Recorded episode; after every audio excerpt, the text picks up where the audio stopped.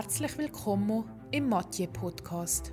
Erfahren neue, spannende und erfolgreiche Geschichten über die Weingüte von der Familie Mathieu und ihre preisgekrönten Weine. Hockt ihn da, öffnet eine feine Flasche Wein und genießt das Glasier mit dem besten Schweizer Winzer des Jahrzehnts.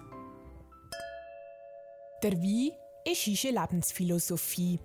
Mit neuartigen Ideen harter Arbeit und viel Enthusiasmus hat jede Generation ihren wichtigen Teil zum Ganzen beigetragen. Als Zeichen von einer Dankbarkeit und Anerkennung hat der Adrian und Rosmarie Mathieu die Linie de la Famille gegründet.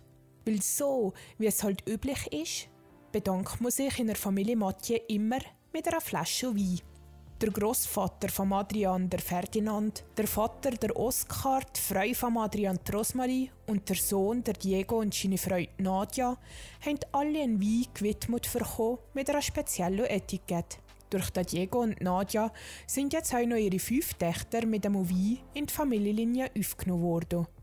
Die Weine widerspiegeln auf schönste Weise den unterschiedlichen Charakter der Familienmitglieder Mathieu.